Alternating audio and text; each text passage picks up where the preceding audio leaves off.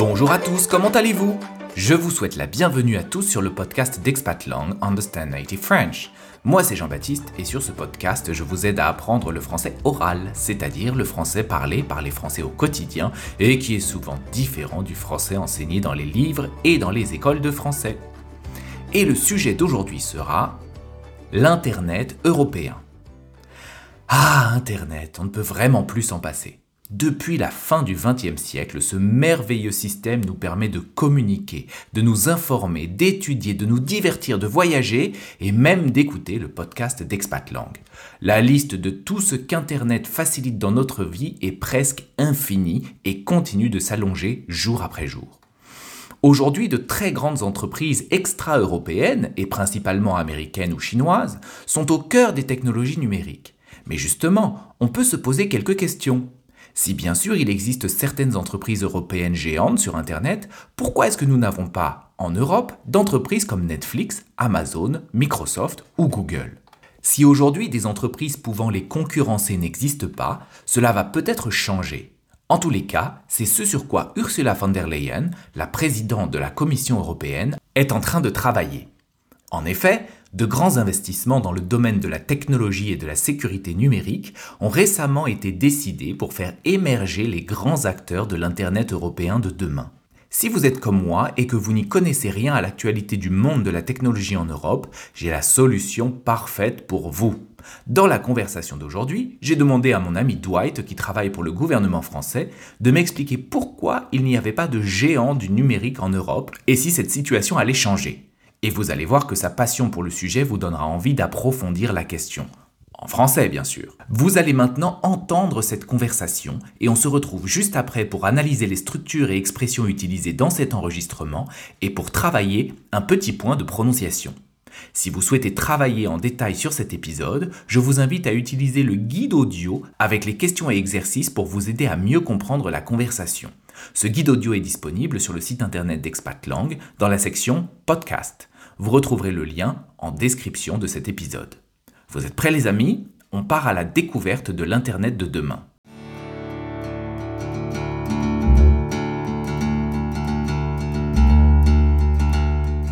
Dwight, toi qui travailles pour le gouvernement, est-ce que tu peux m'expliquer pourquoi on n'a pas un Google en France, on n'a pas un Netflix en France?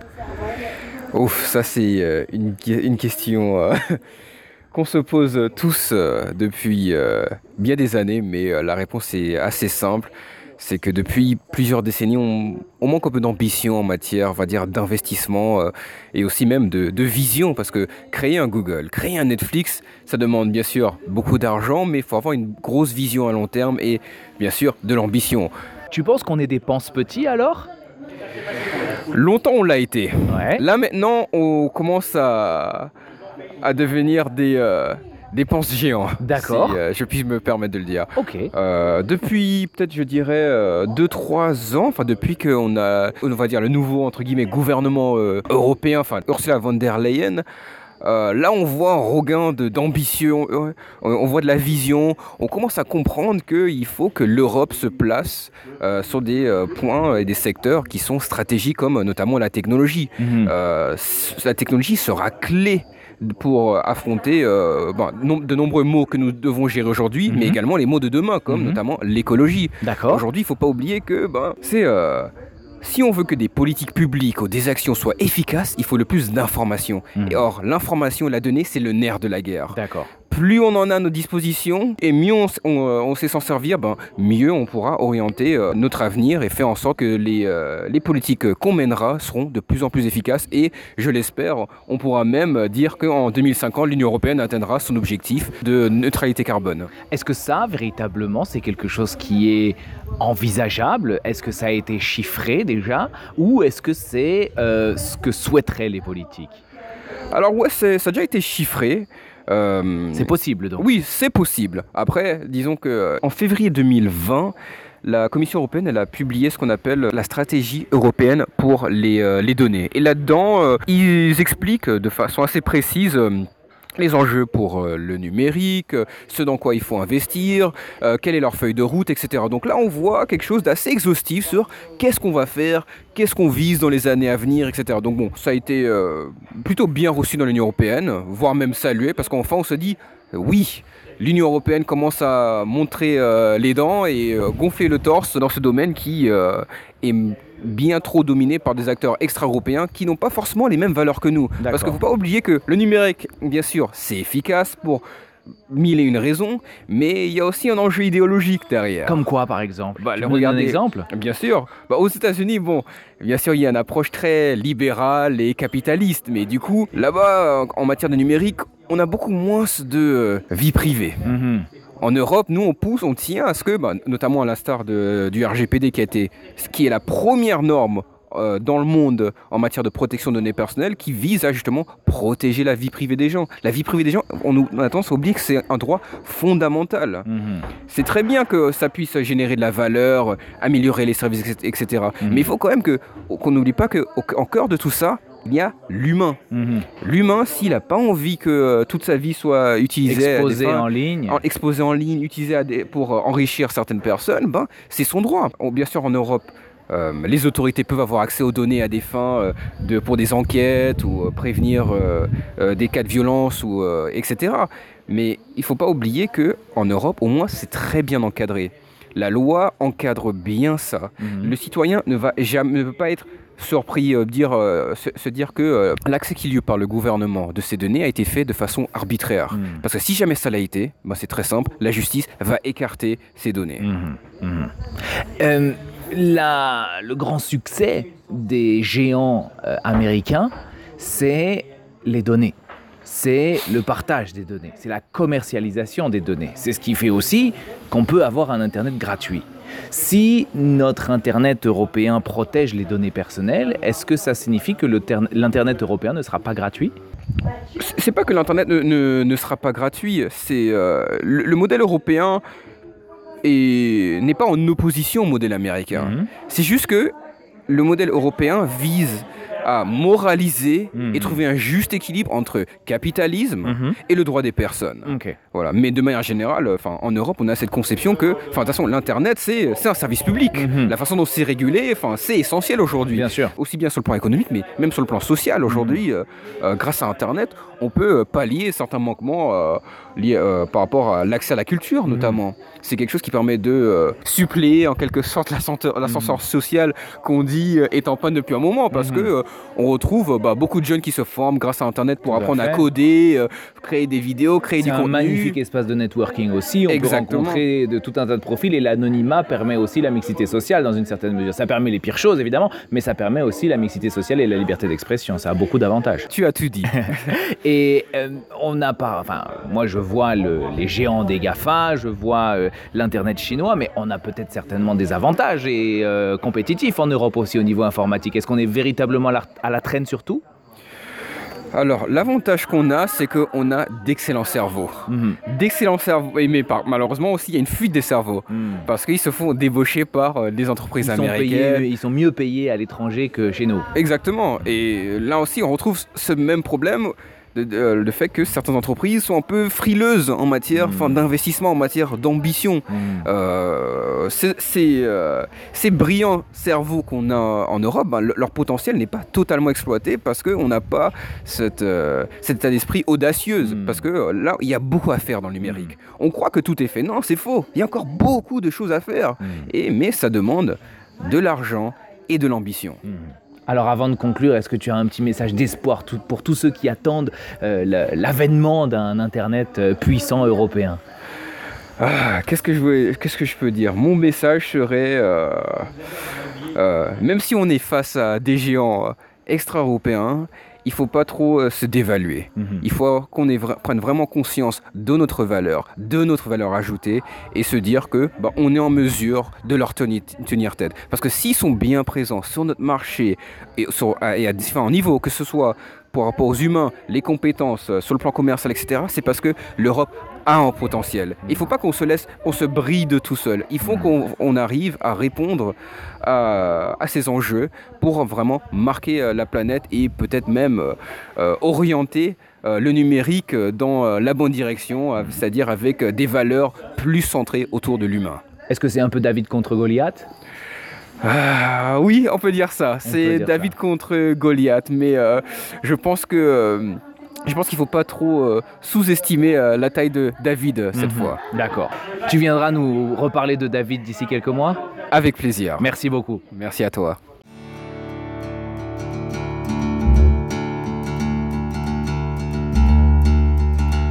Cette conversation vous a semblé difficile, vous trouverez sur notre site internet www.expatlang.com, dans la section podcast, un guide avec toutes les étapes pour travailler efficacement sur chaque épisode. Et vous Est-ce que vous connaissez déjà certaines grandes entreprises européennes dans le domaine des technologies numériques? Est-ce que vous utilisez beaucoup les outils numériques en général? N'hésitez pas à m'envoyer un mail à contact@expatlang.com pour partager votre opinion sur cette question. You listener are the reason I created this program. If you've enjoyed it, please help me promote it by leaving a review and 5 stars on iTunes and Spotify. And if you're listening on other platforms, I'd be so grateful if you could share this podcast with your friends. Nous allons maintenant analyser cette conversation. Premièrement, les expressions. Voici quelques expressions que vous pouvez utiliser lorsque vous parlez avec vos amis français. Un regain de. Écoutez cette explication de Dwight dans notre conversation. Depuis peut-être je dirais 2-3 ans, enfin depuis qu'on a, on va dire le nouveau entre guillemets gouvernement euh, européen, enfin Ursula von der Leyen, euh, là on voit un regain d'ambition, euh, on, on voit de la vision. Vous avez entendu? Dans cette phrase, Dwight nous parle du changement de stratégie de l'Union européenne en matière d'investissement technologique. Il utilise l'expression on voit un regain d'ambition. Un regain de quelque chose signifie la réapparition de quelque chose qu'on pensait disparu. Ce mot vient du mot gain, qui est le nom dérivé du verbe gagner. Par exemple, si vous aimez jouer au casino, l'argent que vous gagnez aux cartes ou dans les machines s'appelle les gains du casino. Donc les gains, c'est ce que vous gagnez. En suivant cette logique, un regain, c'est quelque chose que vous gagnez de nouveau. Quelque chose que vous aviez avant, que vous avez perdu ou qui a perdu en intensité, mais qui revient tout d'un coup. Cette expression peut être utilisée dans de nombreux domaines. Souvent, on l'utilise pour parler d'un sentiment. On peut par exemple dire j'ai un regain de sympathie pour cette personne. C'est-à-dire que dans le passé, vous avez apprécié une personne, ensuite, vous avez peut-être eu un problème avec elle et vous avez arrêté de l'apprécier. Mais récemment, après avoir réfléchi, ou peut-être parce qu'elle a fait certaines actions, vous recommencez à l'apprécier. On peut aussi utiliser un regain de dans un contexte physique. Par exemple, si une personne court un marathon, elle peut dire J'ai bien couru les 10 premiers kilomètres, mais après le 11e kilomètre, j'ai commencé à fatiguer. Heureusement, j'ai eu un regain d'énergie après le 15e kilomètre. Depuis peut-être je dirais 2-3 ans, enfin depuis qu'on a, on va dire le nouveau entre guillemets gouvernement euh, européen, enfin Ursula von der Leyen, euh, là on voit un regain d'ambition, euh, on, on voit de la vision. Voilà donc pour cette expression un regain de. On passe tout de suite à la deuxième expression.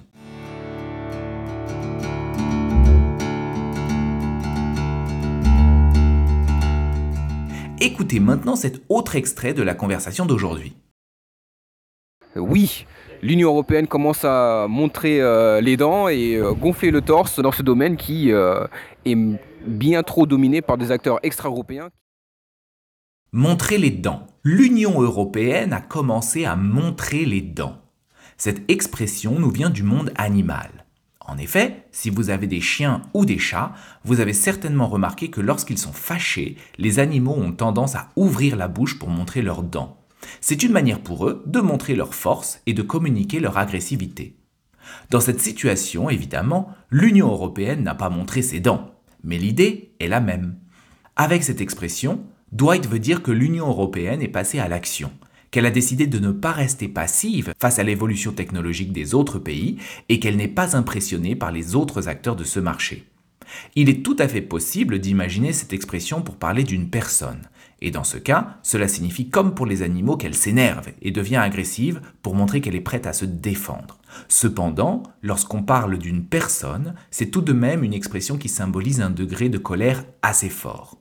C'est pourquoi je vous recommande plutôt de la réserver aux situations informelles, à des personnes non physiques comme des entreprises ou des entités gouvernementales, des associations, etc. Oui, l'Union européenne commence à montrer euh, les dents et euh, gonfler le torse dans ce domaine qui euh, est bien trop dominé par des acteurs extra-européens. Nous en avons maintenant fini avec les expressions et nous allons tout de suite passer à la prononciation.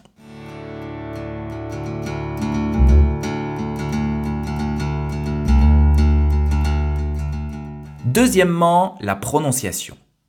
Le E prononcé O. La lettre E est certainement l'une des lettres de la langue française qui a les règles de prononciation les plus complexes.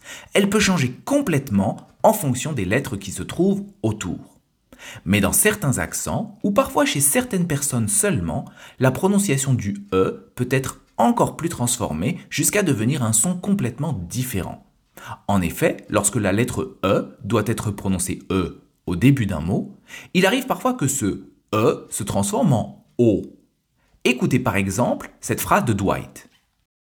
Euh, là, on voit un regain d'ambition, euh, on voit de la vision. Vous avez entendu? Ici, Dwight ne prononce pas regain, mais rogain. Le E initial de regain est devenu un O. Écoutez cet autre exemple. Écoutez comment Dwight prononce le mot première. En Europe, nous, on pousse, on tient à ce que, bah, notamment à l'instar du RGPD, qui, a été, ce qui est la première norme euh, dans le monde en matière de protection de données personnelles, qui vise à justement protéger la vie privée des gens. Eh oui, Dwight ne prononce pas première, mais première. Ici encore, le E de la première syllabe s'est transformé en O ce qui est la première norme. Ici, il n'est pas vraiment nécessaire d'apprendre à prononcer ces mots comme Dwight, mais il est important de connaître cette particularité de prononciation pour savoir reconnaître le mot original et ne pas être surpris.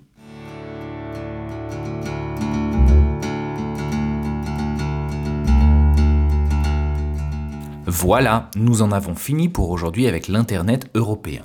Et si vous voulez travailler plus en détail la prononciation de ce dialogue et mieux comprendre le français oral, vous trouverez la description phonétique de cette conversation sur le site internet www.expatlang.com. Cette transcription vous montrera toutes les différences de prononciation entre le français oral et le français standard, ainsi que toutes les liaisons entre les mots. Vous pourrez donc lire le français comme il est prononcé.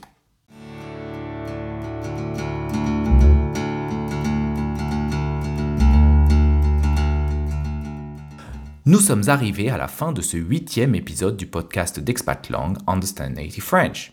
Moi, je suis fatigué, mais ne vous inquiétez pas. Dès demain, j'aurai un regain d'énergie pour retrouver tous mes merveilleux outils technologiques sur mon ordinateur et vous préparer le prochain épisode. Par ailleurs, n'hésitez pas à consulter toutes les ressources de ce podcast sur le site www.expatlang.com. Quant à moi, je vous retrouve dans le prochain épisode et d'ici là, salut à tous et bonne chance avec le français les amis.